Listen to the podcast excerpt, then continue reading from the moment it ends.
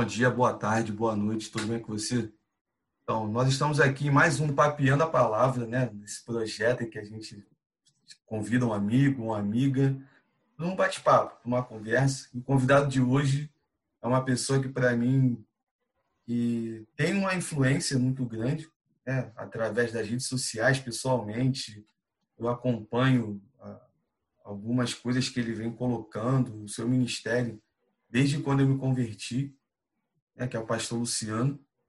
Ele é um homem que gosta muito de teologia, dá para ver pela, pelo fundo ali da, da telinha dele, né? Tem poucos livros, só uma biblioteca maior do que de muita gente por aí, né? Que já começa jogando essa polêmica já, de muitos pastores e muitos mestres. E aí alguns têm até meia dúzia só de teologia da CPAD, mas deixa quieto. Vai então, falar sobre então, isso. É, a gente vai conversar. Então, Pastor Luciano, muito obrigado pela aceitar o convite, né? A presença do senhor muito importante nesse projeto que está começando, né? Que nasceu recentemente, mas eu acredito que vai ter o crescimento segundo a vontade de Deus e somente para a honra e glória dele. Então, se apresenta aí, fala um pouquinho da vida do senhor, para a galera poder te conhecer. Esse é discurso não. Bom, para quem não me conhece, sou pastor Luciano Cardoso, é, é, pastor Batista Nacional. Me converti, me converti não, fui convertido pelo Senhor Jesus no ano 2000, final de junho do ano 2000. Batizei, fui batizado no mesmo ano, três meses depois, em outubro. E desde 2002 que eu congrego numa igreja batista nacional, desde 2002. E hoje, morando aqui em Belfort Roxo, congregando na Igreja Batista Vale das Bênçãos, Parque São Bernardo, a igreja que é pastoreada pelo pastor Hélio Ribeiro, meu pastor. É, a gente vê aí na tela, né, uma quantidade pequena de livros, só alguns, consigo contar rápido aí uns 20, 30, mas eu sei que tem muito mais do que isso. E, assim, como é que surgiu para o Senhor é, essa, esse amor, essa paixão pelo estudo, né? a teologia especificamente?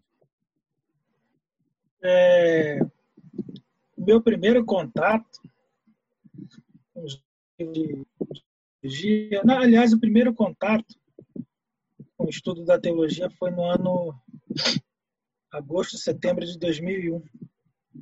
É, apesar de hoje estar congregando numa, já há muito tempo na Batista, Igreja Batista Renovada, eu congreguei por um ano na Assembleia de Deus em Nilópolis. E lá eles decidiram implantar um curso de capacitação de obreiros. Nesse, no ano de 2001, de, o curso começou em setembro. E eu fui convidado, eu não era nem obreiro, só membro mesmo. Pastor da igreja local decidiu me convidar para participar. E ali quem iria ministrar esse curso de duração de aproximadamente cinco meses é, foi o pastor Antônio Bonfim, que inclusive você conhece. Sim. Hoje, hoje ele é reverendo Nazareno, na igreja Nazarena Anchieta. Então foi o primeiro contato ali, primeiro curso ali, quer dizer, não tinha nem noção do que era um curso mais ou menos de teologia. Eu queria estudar, aquela empolgação, aquela coisa toda. Então ali a gente passou a ter o primeiro contato ali com o estudo, por assim dizer, da, da teologia. Aí vinha incentivo, as orientações para ler livros, comprar livros. É, claro, dentro daquela da, também não era um momento bom financeiramente, mas dentro das minhas limitações eu fui comprando aos poucos livros. E o meu primeiro livro que eu comprei foi, ele custou cerca de 17 reais. Eu não esqueço o título do livro, é, As Grandes Defesas do Cristianismo, da CPAD, do autor Jefferson Magno, e, e ele tinha sido professor do pastor Antônio Bonfim no seminário. Aí o pastor Bonfim indicou esse livro Aí eu comprei esse livro em Vicente de Carvalho. Eu peguei uma carona com o irmão, né, de carro, saiu não esqueço. Aí juntei as moedinhas, que eu tinha que juntar as moedinhas, né? Os reais para poder comprar esse livro. Entendeu? Aí foi inclusive foi o primeiro livro de teologia que eu comprei. É um livro de apologética. Uma linguagem bem simples, entendeu? Bem objetiva, claro, mas foi o primeiro livro que eu comprei, por indicação do pastor também. Aí a gente vai lendo aos poucos, entendeu? Aí foi, foi crescendo esse desejo pela teologia. No início dava muito sono, né? É normal. Livro, no início dava muito sono, mas aí a gente vai se acostumando. É, como alguns dizem que é o inimigo, né? Que vai botando sono. É, começa lendo os livros finos, né? De 80 Verdade. páginas, 70, 60, aí vai aumentando, vai pegando o gosto. Foi assim que começou. E foi o primeiro curso é, de capacitação teológica para obreiro, foi esse curso que eu participei. Entendi. em setembro e terminou em fevereiro do ano 2002. Amém. Assim, o interessante nisso que o senhor contou é que teve um começo, né? E o começo foi, podemos dizer assim, é, acho que a palavra complicado se encaixa um pouco nessa situação. Você falou que teve que contar as moedas, né? A situação financeira não era muito favorável. E eu vejo assim, tem alguns conhecidos, principalmente quando eu comecei a fazer o seminário pela Nazareno, da galera que já começou naquele boom de comprar muitos livros. Teologia sistemática, é, livros diversos, mas sem uma orientação, né, sem uma direção de qual livro comprar.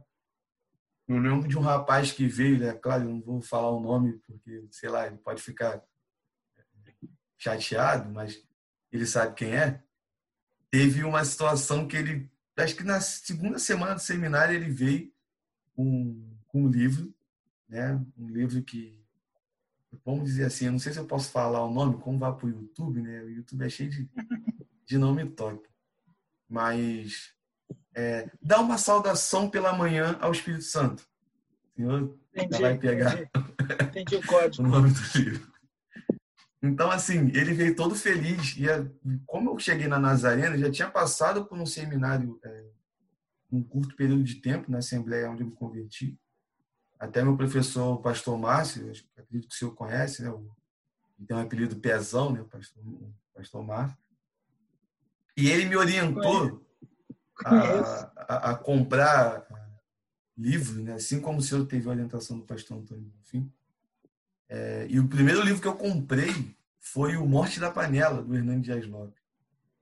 Um livro bem fininho, bem fininho mesmo, que eu lembro que eu comprei na CPAD lá de Nova Iguaçu, lá na Galeria Veplan, até com, com o Rogério, foi onde eu conheci o Rogério, vendedor lá, tá lá famos, famosíssimo entre muita gente.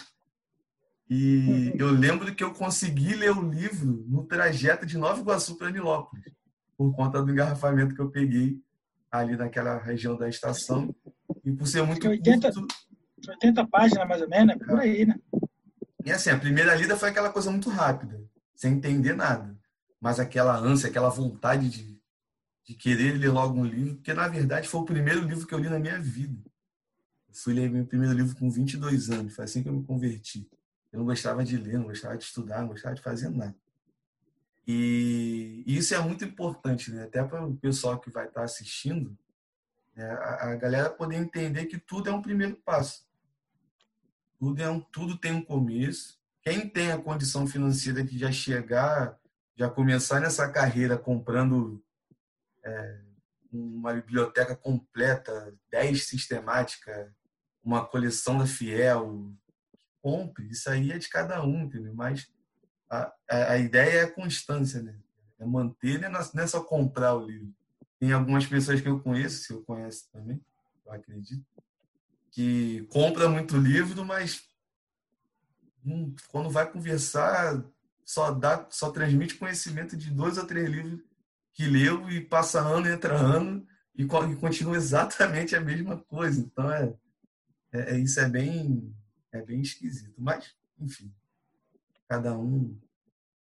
É porque tem, às vezes a pessoa na ânsia de comprar vários livros, tem livros com didática diferente, uma linguagem teológica diferente, uma abordagem diferente, um nível acadêmico diferente, e às vezes as pessoas não conseguem discernir ou está fora, por assim dizer, do alcance intelectual da pessoa, quando na verdade ela tinha que galgar degraus bem devagarinho.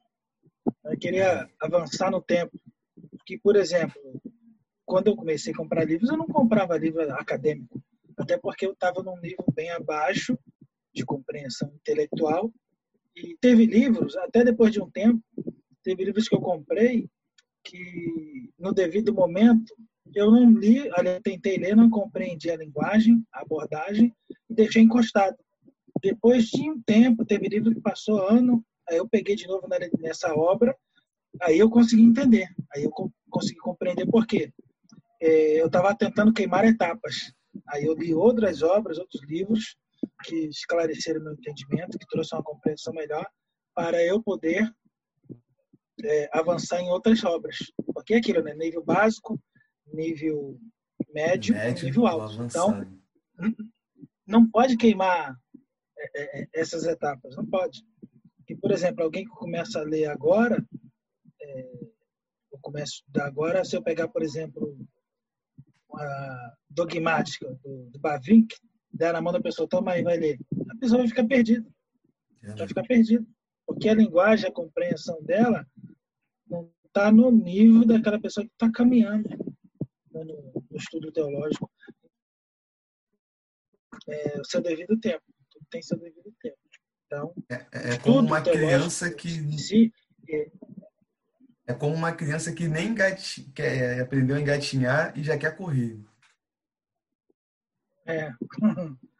E tem aqueles que já eram para correr e ainda estão engatinhando, né? Paulo usa, o apóstolo Paulo usa uma linguagem parecida assim.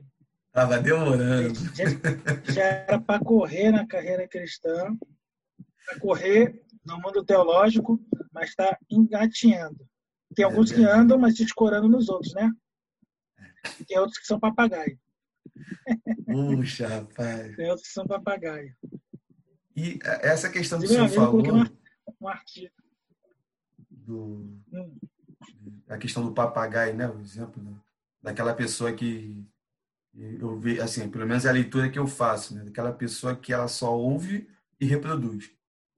Ela não tem aquele, aquela coisa do discernimento de ver se aquilo que a pessoa falou está certo ou está errado tudo mais. Eu vejo assim que eu tenho sete anos que eu estou na igreja, mais ou menos. E assim que eu me converti, né, eu tive o primeiro contato com a literatura, que foi o livro do Hernani Dias Lopes. E logo no começo eu cometi o erro de queimar etapas, porque eu saí do livro Morte na Panela e fui ler as Institutas de Calvino. Então, foi um passo gigantesco. E eu confesso para o senhor que naquele primeiro momento eu li tudo, se me fala a memória, acho que em uma semana mais ou menos eu consegui ler os dois tomos, né? Que eu comprei a coleção que é dividida em dois tomos, mas não entendi nada. Eu só fui entender alguma coisa lendo, é, relendo esse livro, coisa de dois anos depois, três anos depois mais ou menos. Tem um livro também, a Teologia dos Reformadores, da editora Vida Nova, o senhor conhece esse livro. A, Foi relançado. No, é, no ano da, dos 500 anos da reforma, eu comprei. E eu fiquei feliz. Poxa, eu vou entender um monte de coisa. Já cheguei em casa, já peguei para ler. Três dias tinha matado o livro todo. Não entendi nada. No, me, no meado do ano passado, que eu peguei o livro de novo para poder dar uma olhada, que comecei a ler devagar, eu comecei a entender algumas coisas. Então, acredito que até no começo, é, por ter contato muito rápido com livros de, de teologia calvinista, né, eu me declarava calvinista para todo mundo.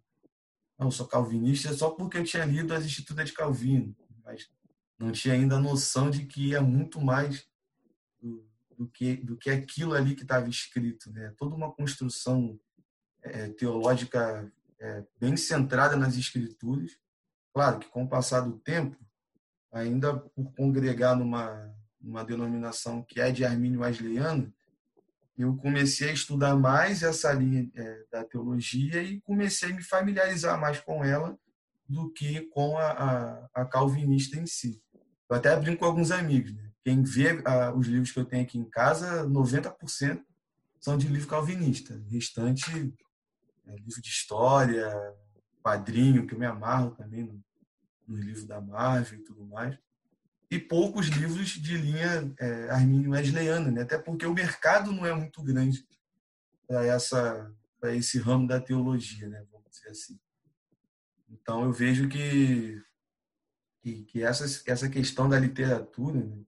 de, das pessoas ter o acesso, das pessoas ter um contato, um interesse, ela é muito importante para quem está começando e aí eu já vou pegar essa situação e um gancho para fazer uma pergunta, e aqui a gente já começa um pouquinho da polêmica. Né? A gente conversando, a gente sempre entrou em assuntos um pouco é, é, que polêmico só, né?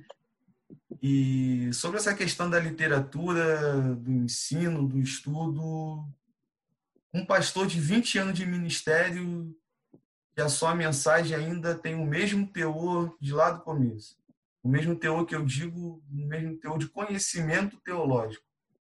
É, ele é um cara que relaxou, que não teve orientação, ou é um preguiçoso mesmo? É, analisado sobre vários aspectos, entendeu? Sobre vários, vários prismas.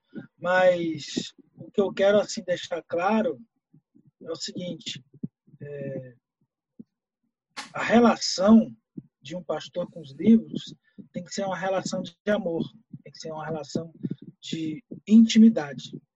Não se pode alegar, por causa, sabemos o peso, a responsabilidade do Ministério Pastoral, não se pode usar esse tipo de alegação para dizer que é, não tem tempo para ler. Se pode usar isso. Eu costumo até citar e pregar, ensinar, por exemplo, na carta de Paulo a Timóteo, a segunda carta de Paulo. Paulo estava. É, é a última carta que ele escreve, lá no capítulo 4. Ele está no corredor da morte, ele sabe que vai morrer, ele sabe que a sua morte irá glorificar o nome do Senhor Jesus. Ele pede para Timóteo chegar depressa. Aí ele pede para Timóteo trazer a capa, porque está se aproximando do frio, trazer pergaminho e trazer os livros até o Hernandes, pastor, o reverendo Hernandes, tocou nesse assunto. O cidadão está no corredor da morte, sabe que vai morrer, e a preocupação dele é ler. A preocupação dele é estudar. A preocupação dele é escrever.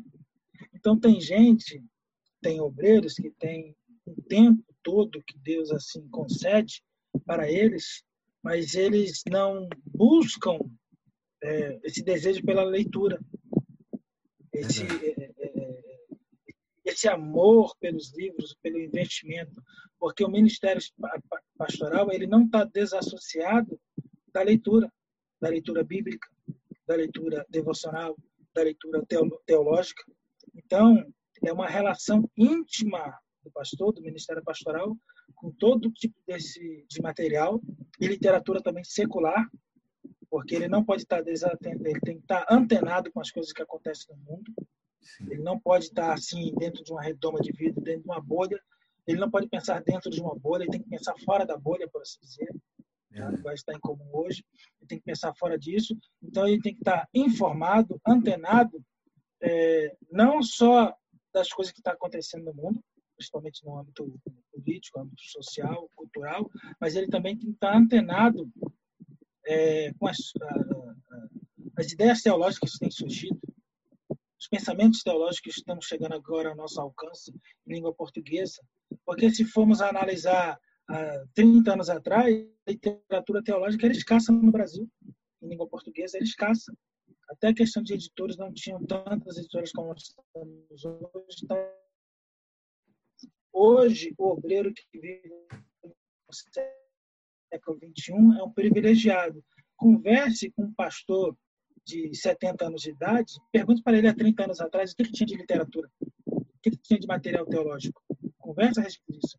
Então, hoje, o obreiro ele é privilegiado. Ele tem que aproveitar é, esse privilégio que é concedido a ele. Então, ele tem que, se não despertou, ele tem que despertar para o estudo da teologia. Porque isso tá, faz parte é, do seu ministério, faz parte da sua função. Não porque ele é pastor, diácono, obreiro, mas todo cristão, de uma forma geral, deveria ler, estudar, ler livros de teologia, estudar teologia, estudar livros acerca das grandes doutrinas da Bíblia. E, claro, tendo a Bíblia do lado e sempre colocando a Bíblia em primeiro lugar. Mas ele tem que estar despertando, ele tem que despertar para esse estudo, para ele possa crescer no conhecimento, na graça de nosso Senhor e Salvador Jesus Cristo. Agora, sobre a pergunta que você fez aí, por parar no tempo, tem obreiros que estão pegando mensagens ultrapassadas. Entendeu? Tem obreiros que estão fazendo, as suas mensagens são uma retrospectiva. De, ó, de tempos lá atrás, é de tempos e tempos lá atrás. Então, não há uma evolução do ponto de vista bíblico. Não há evolução do ponto de vista espiritual. Não há evolução do ponto de vista teológico na sua mensagem. E, aliás, muitos abrem a Bíblia, leem um versículo da Bíblia só como desculpa. Para pregar, não, que pregar é você expor as escrituras, mas para falar aquilo que está na mente dele. Então, a Bíblia, o texto bíblico, na vida de muitos obreiros, de muitos pregadores, tem sido usado só como subterfúgio, só como uma bengala. A gente tem visto isso. E por isso que nós vivemos, como alguém já disse, muitos já disseram, uma crise o púlpito brasileiro passa por uma crise. Como eu falei, uma crise bíblica, uma crise espiritual, uma crise teológica, uma crise moral.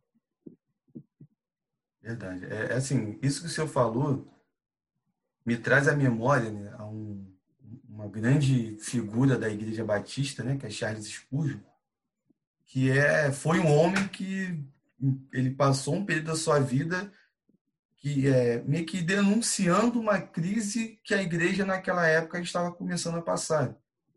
E ele, por conta ali de, dos embates, dos sermões, pregava muito falando é, sobre a questão do pecado, pregava muito falando sobre a graça, e apontava isso daqui é um erro que está na igreja. E as pessoas que estavam naquele erro olhavam para ele como, como uma pessoa, podemos dizer assim, que tinha que ficar quieta logo e começava a haver uma pressão em cima dele. Né? Tanto que dentro de uma biografia é, pela editora Fiel, que eu li, sobre a vida de Spurgeon, é, alguns autores vão falar que o momento da sua vida, já para o final, ele fica num estado depressivo. Diante de tanta pressão que ele estava passando naquele momento e tudo mais. E pegando essa situação, né, esse exemplo que eu, eu citei, nós vemos que no nosso tempo um número de pastores que têm é, é, falado abertamente que passam por, por esse problema da depressão, é, que alguns infelizmente chegam até a cometer o, o suicídio, o, o senhor acha que isso é uma consequência dessa crise que o, o púlpito brasileiro vem passando, né? A crise teológica, a crise bíblica e a crise moral? Você acha que tem alguma relação com isso?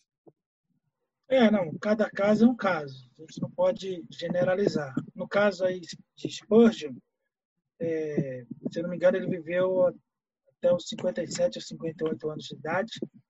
Ele escreveu ou editou quase 40 livros.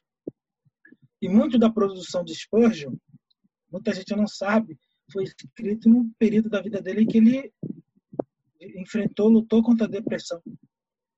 Entendeu? Lutou contra a depressão e buscou uma total dependência de Deus, enfrentou essa grande dificuldade na sua vida.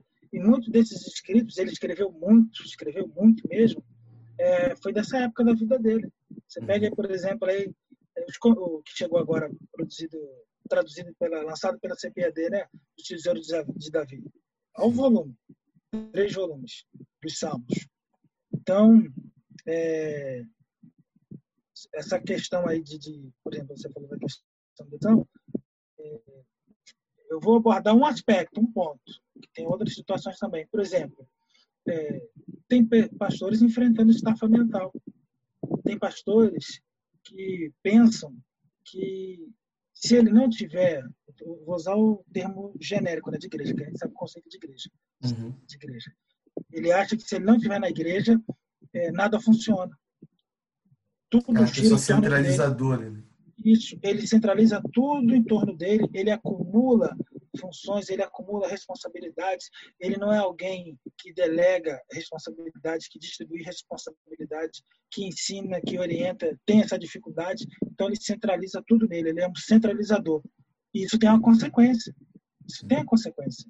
Já pensou se Paulo girasse tudo em torno dele? Se Paulo, por onde passasse, não tivesse a preocupação de levantar lideranças?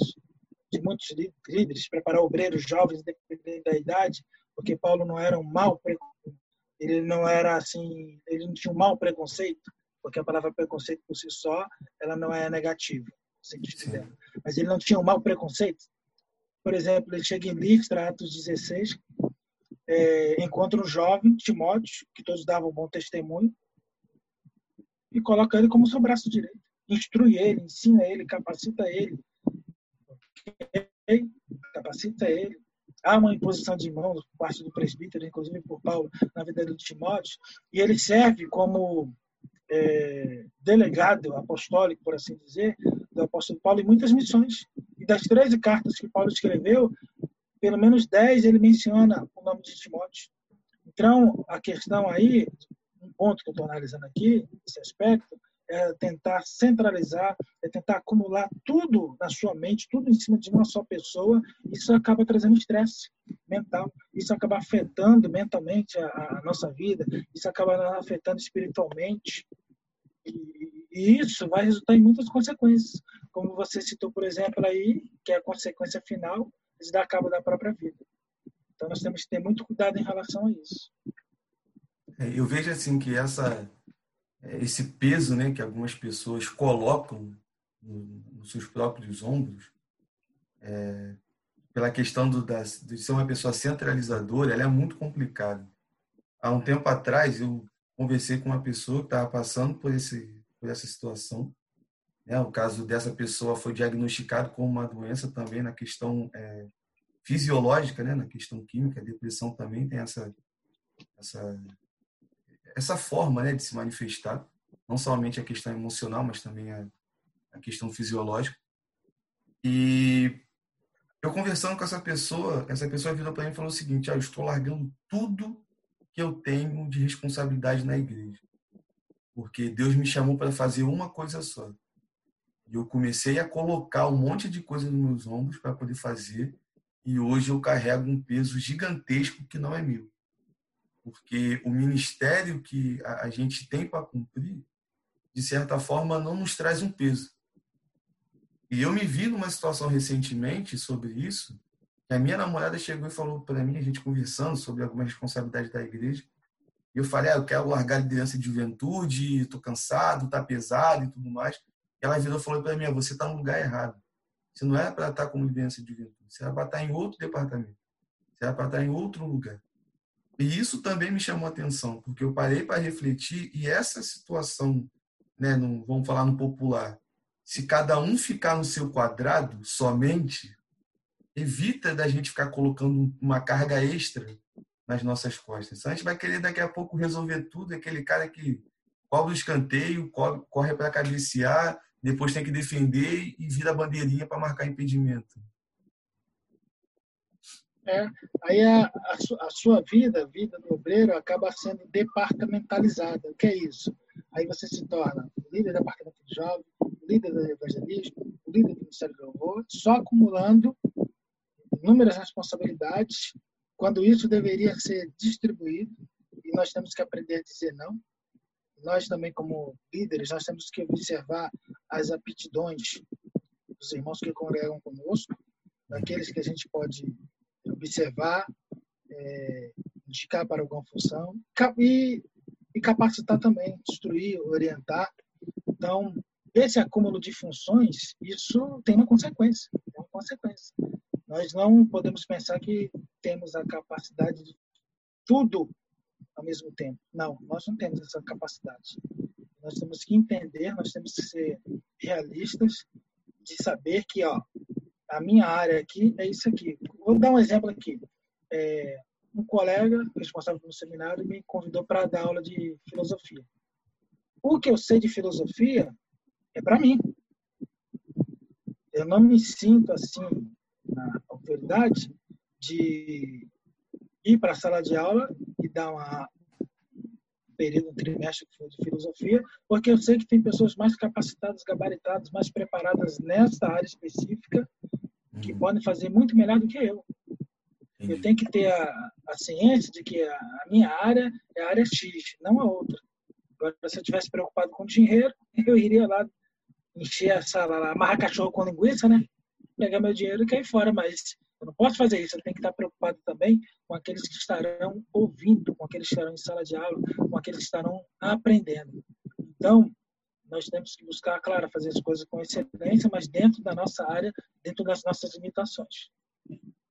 É verdade. Eu, eu vejo assim que é uma situação que eu vejo que é um pouco complicada, que algumas pessoas parecem que eu acho que eu posso estar pecando no termo que eu vou usar, mas acho que as pessoas elas faltam um pouco de humildade para reconhecer que determinado assunto ela não domina, então ela não fala.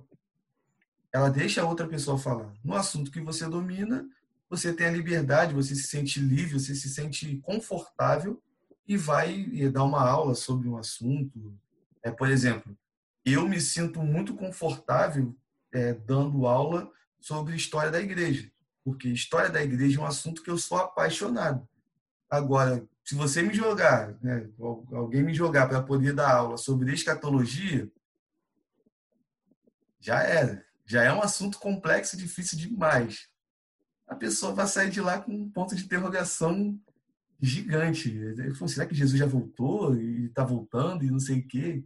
Porque é um assunto que eu não domino. Ainda que eu tenha a minha, a minha ideia sobre a, a questão do arrebatamento, mas eu confesso que ela é muito superficial, não é aquela coisa é, é muito sólida, embasada em 500 mil versículos e conta disso, conta daquilo, que é um assunto que eu ainda não me dediquei para estudar, né? porque até por conta do, acredito que por conta do tempo, as necessidades, os interesses também.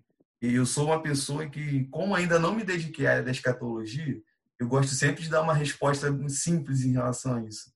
Não interessa se é antes, durante ou depois. O que importa é que ele vai voltar e a hora que ele voltar, eu quero ouvir meu nome. Então, para mim, isso já é o suficiente. Né? É que ainda que você tenha várias escolas de interpretação, o que você pode afirmar para a pessoa é o seguinte, ó, dependente da, do seu posicionamento, uma coisa tem certeza, tem que preparado. Verdade. Estar preparado. Não é nem se preparando, né? Está preparado.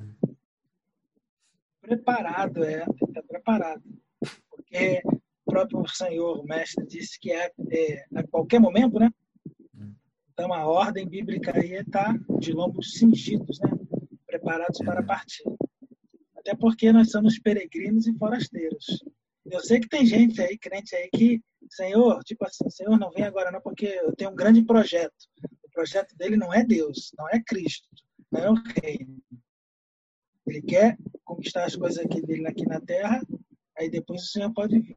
Tem gente, por mais absurda que seja a ideia, gente que parece que vive assim. É, o... Ainda que diga não, mas na prática de vida, a gente vê isso. Verdade. Tem um amigo nosso, né, o Paulo Romão, que ele, quando a gente estava se encontrando direto, ele sempre ficava me botando pilha. Ah, que você não está casado ainda, se tua oração é a seguinte, Senhor, espero eu casar primeiro para voltar, pelo menos voltar depois de seis meses de casado e tudo mais. O cara é chato, cara, ficar me perturbando com isso até hoje, quando a gente se encontra. E já tem bastante tempo, na última vez que a gente se encontrou, ele falou a mesma coisa para mim. E só que assim, na brincadeira, né? mas tem gente que realmente tem isso muito, muito firme no seu pensamento é, eu estou com um grande projeto, eu quero ser grande, eu quero crescer, eu quero ser isso.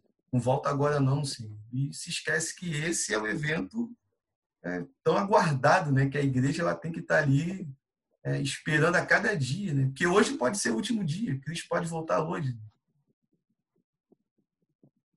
Na verdade, com as nossas práticas, agora eu vou falar de um âmbito geral, no cenário evangélico brasileiro, as nossas práticas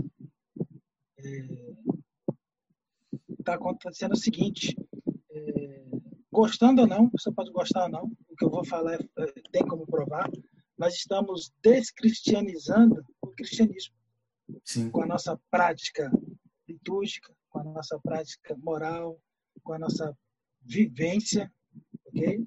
O nosso modo de viver, com o nosso modo equivocado de praticar o cristianismo, o nosso modo equivocado de ser, a expressão de C.S. os pequenos cristos. Então, é, há uma crise é, na forma que nós estamos vivendo é, e tentando arvorar, se levantar, aliás, essa bandeira do cristianismo. Então, há uma crise é, no nosso cristianismo, não no cristianismo bíblico, jamais, mas há uma crise no nosso cristianismo, naquilo que nós pensamos que é cristianismo, naquilo que nós pensamos estar vivendo o cristianismo, há uma crise na nossa prática de vida cristã. Há uma crise. Se dá por falta de obediência às Escrituras, por estudo das Escrituras, por viver as Escrituras.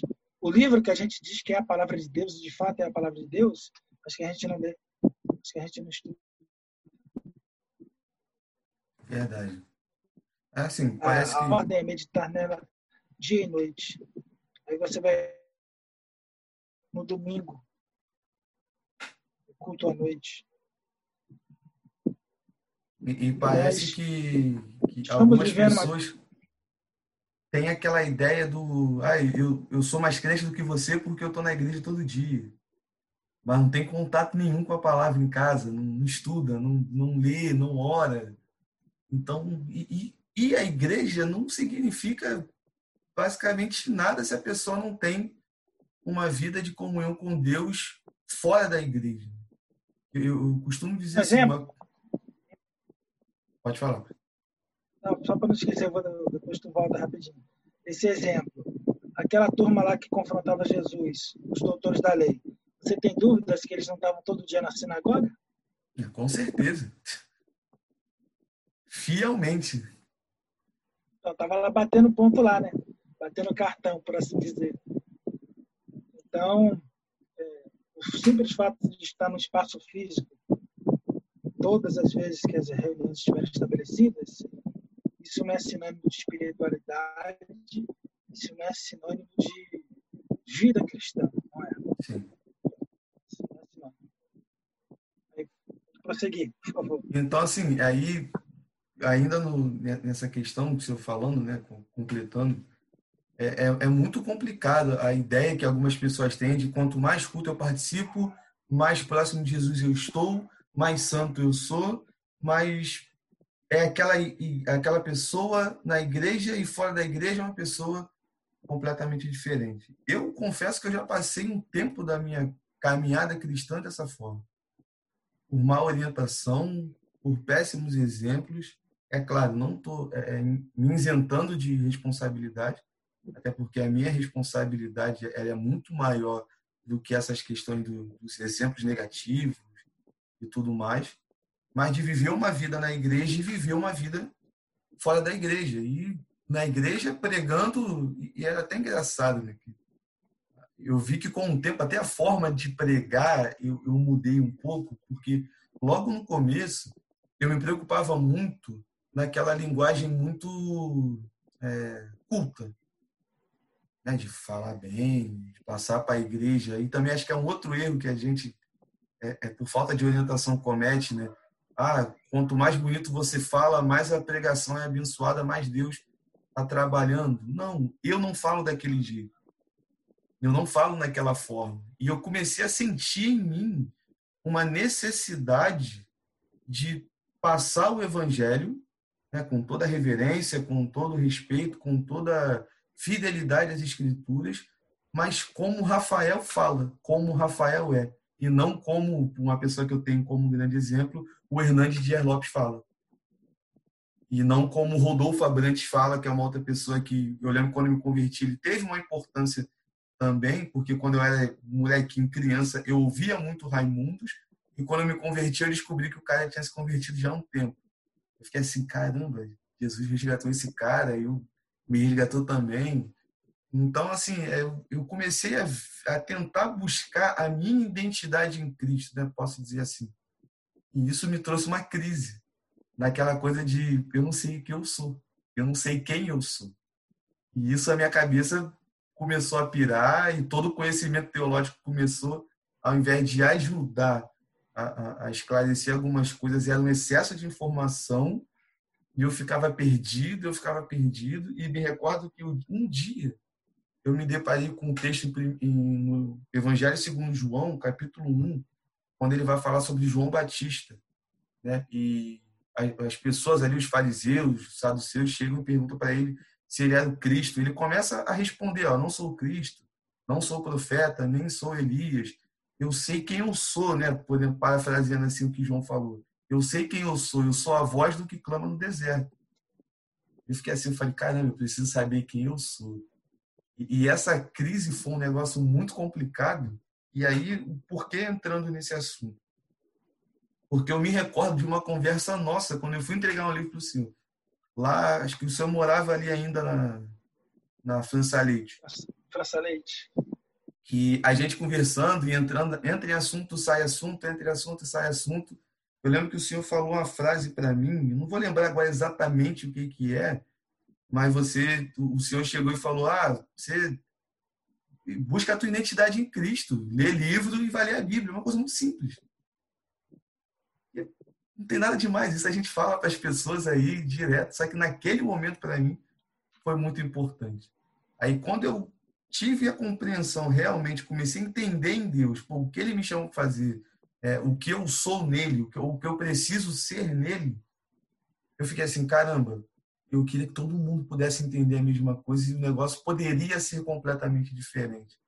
É aí que eu acho que entra essa questão dessa crise no geral que a gente vive, né, da, da, da questão de deixar de cristianizar o cristianismo, é que a igreja, no meu ponto de vista, ela está perdida porque ela não entendeu o que ela é. E eu acredito, assim, até uma pergunta né, fazer para o senhor nesse momento, se o senhor acredita que essa crise que a gente passa hoje, da igreja não entender quem ela é, se está ligada com o erro das gerações passadas. Você acha que por conta dos erros antigos, a igreja chegou ao ponto que chegou hoje? É, eu vou responder isso aí, mas antes vamos entrar um pouquinho de polêmica. Não tem graça. Essa parte eu já vou, já vou responder. Tava demorando. Eu quero falar primeiro sobre a questão da, da identidade própria. Tem muitos obreiros que vivem uma crise é, de identidade própria. Ah, eu quero ser fulano, eu quero ser igual Beltrano, Cicrano. Não, nós temos que ser, você tem que ser você mesmo, tem que ser eu mesmo, eu tenho que ter a minha própria identidade. Eu tenho que construir, claro, isso não quer dizer que eu não vou receber influências de A, B ou C, mas eu tenho, que ter a minha própria característica de pensar, porque nós vemos muito no nosso meio os copistas, Vou fechar na questão dos, prega, dos pregadores. Os copistas é, imitam é, a voz, a tonalidade de voz de muitos pregadores, é, imitam até a, a, maneira de se vestir. Tem obreiro aí que, imitando outro pregador que eu não vou mencionar aqui, usava até suspensório. Sim, eu, eu conheci gente assim, conheci gente assim. Entendeu? Então, ou seja, ele não estava construindo uma, uma identidade própria, mas ele estava sendo um copista. Ele estava pegando uma roupagem de um outro personagem, aliás, ele estava se apropriando de um personagem.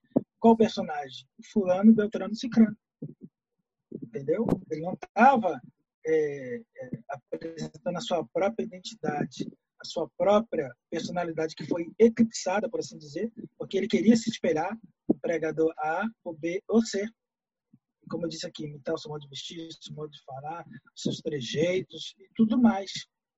Então, isso é, tem a ver, isso é uma crise de identidade por parte dos obreiros é, evangélicos, isso é uma crise de, de identidade que, que tem que ser resolvida, essa questão tem que ser resolvida. Não quer dizer que você. E outra coisa, saber buscar as melhores referências. Porque no nosso meio aí, tem obreiros que buscam referências de pregadores A, que são desastres. Que do ponto de vista bíblico eles são um desastre, que do ponto de vista teo, teo, é, doutrinário eles são um desastre, que do ponto de vista teológico eles são um desastre, que do ponto de vista homilético eles são um desastre. Mas arrasta a multidão.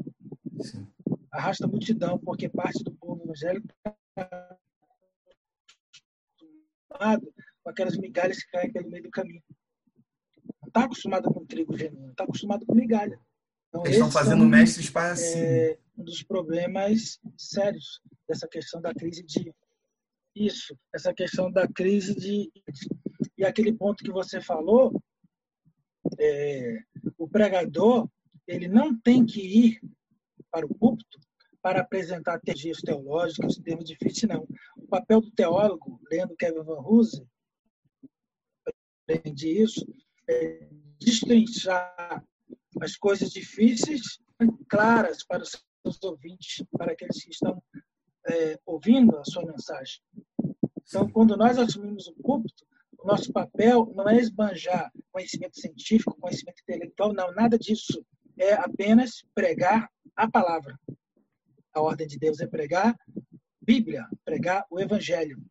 Ok? Se você tem conhecimento de várias terminologias teológicas, isso é para você, e se você quiser apresentá-las, não apresente nessas terminologias, mas destrinche e torne clara para que a igreja seja é, edificada.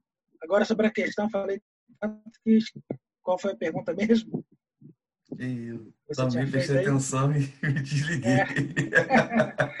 eu falei que ia entrar é, um pouco nessa questão da, da, da polêmica, mas é, mas tá bom. Então, a pessoa, o obreiro, ele tem que se encontrar, por assim dizer. Uhum. Tem como alguém, tem obreiro que está perdido na casa do pai. Ele tem que ter a sua própria característica, característica própria, ok? Ele não pode absorver a personalidade de outrem, não pode. Então, ele tem que ter é, é, sua própria característica.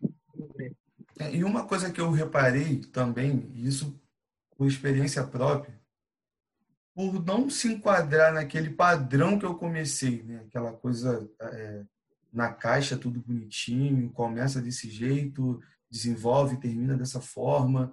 É, parece que as pessoas começam a te olhar de uma forma diferente. Você começa a ser um pouco mal visto por ser é, uma pessoa autêntica, por ser uma pessoa dinâmica, por ser você. Né? Por exemplo, é, o, o, pouco que eu conheço do senhor, o, o pastor Luciano, para mim, não é o pastor Luciano se ele não entrar em um assunto polêmico. Porque isso eu vejo o senhor pela internet, conversando, mas assim, não naquele. É, eu acho que existe uma grande diferença né, na pessoa que entra num assunto polêmico para aparecer ou mostrar conhecimento e a pessoa que entra num assunto polêmico para mostrar é, os erros que realmente existem, né? que é o que eu acredito que é o que eu vejo no Senhor, para ter uma mudança. Né? Não é só entrar na polêmica por entrar. É porque entrar na polêmica por entrar, qualquer um entra, qualquer um faz, mas a ideia sempre, se entrou, a solução, porque geralmente esses assuntos têm, é, são um problema em si. Né? Então, é, eu acho que isso e, e a falta de orientação. Né? Vejo alguns amigos que começaram um seminário junto comigo. É, a questão da falta de orientação é muito grande, ela é uma coisa que me preocupa muito. Porque, querendo ou não, a, a minha geração, daqui a uns 5 anos, 10 anos, vão ser os pastores da geração seguinte. Se a gente não tiver uma orientação hoje, se a gente não tiver é, um acompanhamento mesmo, né? De pessoas que dedicam tempo, de pessoas que têm paciência, de pessoas que vão entender que a gente que está começando, vamos dizer assim, a gente vai errar muito, a gente vai falar coisa que não deve, a gente vai se colocar em situações que não era para entrar, e isso faz parte do, da falta de maturidade. Isso aí é, é normal. Né? E aí, sobre essa questão, é, o senhor acha que no nosso tempo hoje, falta a questão do discipulado, mas o discipulado bíblico, né? O exemplo da Bíblia, não discipulado do curso que se faz seis meses, faz uma prova e ganha um, um certificado. Eu nunca consegui ver isso como discipulado. O que, que senhor acha?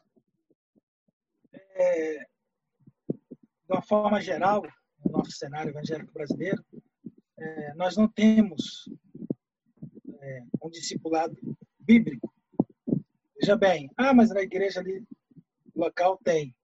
Não estou discutindo isso. Estou falando de maneira geral. Estou generalizando. Mas eu sei que em muitas igrejas locais há um trabalho muito sério.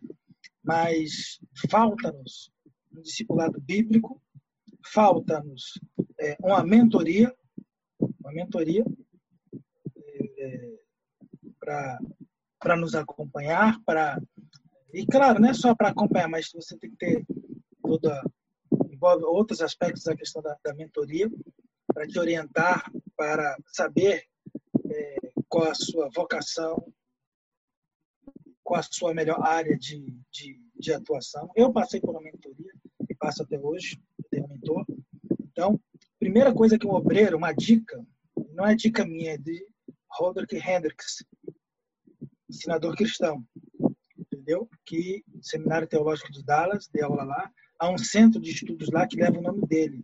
Ele trabalhou aí por cerca de cinco décadas na área de mentoria e na área de liderança cristã. Então não sou eu, ele tem autoridade para falar. Os seus livros estão aí em língua portuguesa. Então, a primeira coisa que o obreiro tem que fazer é procurar um mentor, mas um mentor crente. Não é um mentor para ensinar a ganhar dinheiro, para manipular as pessoas, para distorcer a Bíblia, não é um mentor crente, um mentor capacitação bíblico-teológica, um mentor com temor de Deus, um mentor é, é, com mente aberta para que possa orientá-lo da melhor forma possível. Para saber quais são os seus pontos fracos, aonde ele tem que melhorar, como ele pode evoluir, como ele pode crescer. Então, nós temos falta de mentores, porque muitos obreiros estão procurando ser papagaio, imitadores, não estão buscando a mentoria, porque ser mentoreado dá trabalho. As pessoas querem evolução da noite para o dia, as pessoas querem crescimento como se fosse uma fórmula mágica. No cristianismo não tem fórmula mágica, não tem, não tem fórmula mágica, entendeu? Não existe isso. Então as pessoas eh, acham que é perder tempo quando na verdade é ganhar tempo para te orientar, para te ensinar, para te mostrar o caminho, para, para as arestas, para que você se desenvolva intelectualmente, é, biblicamente, teologicamente, doutrinariamente, para que haja é, uma evolução nisso. Isso envolve também a sua pergunta de discipulado. Toda igreja local ela tem que ser um núcleo de discipulado.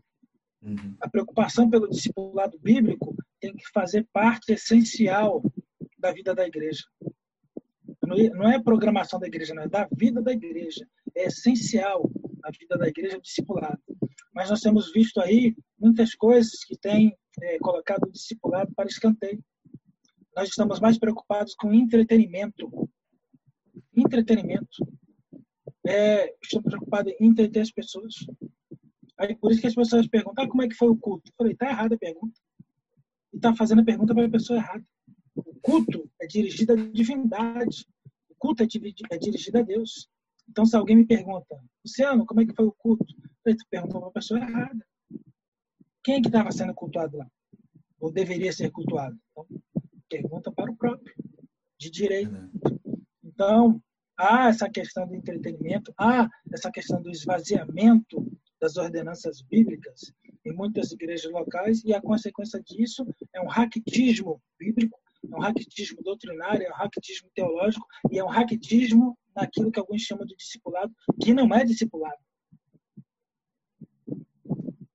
É, então é bem. O problema é muito grande.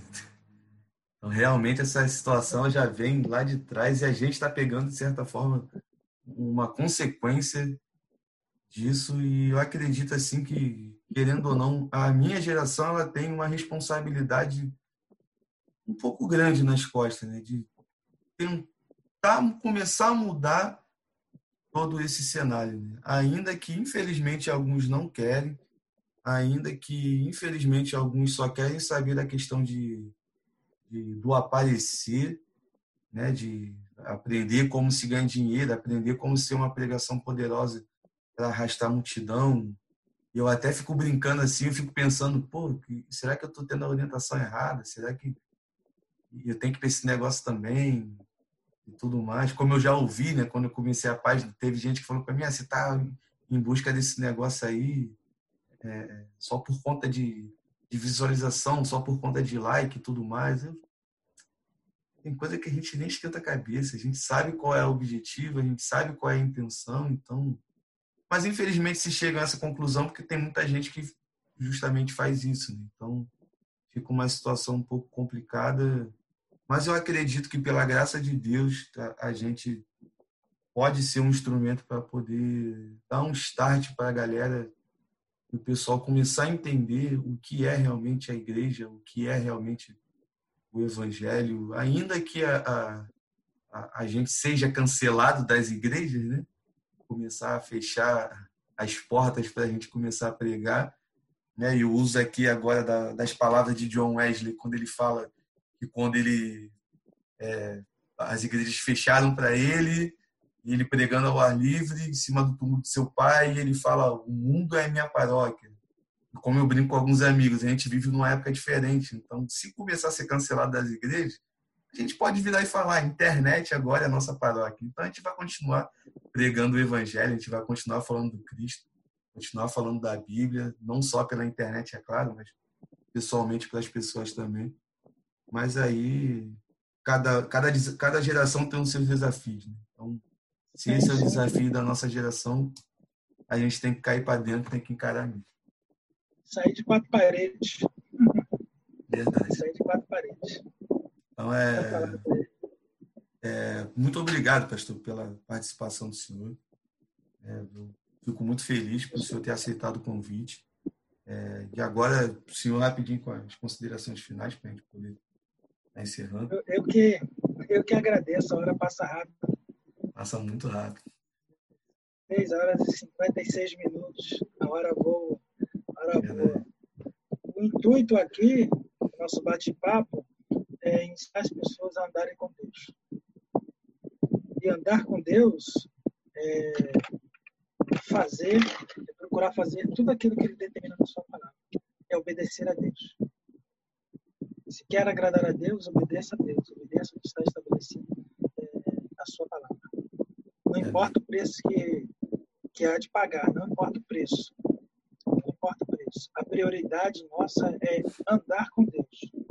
É andar com Deus. É ser cheio da presença de Deus. E para ser cheio da presença de Deus, tem preço a pagar. Tem preço a pagar de oração, vida de devoção, vida de busca de conhecimento na palavra do Senhor e vida de piedade. Todo conhecimento, se não houver, se não vir, se não estiver acompanhado de piedade, em vão.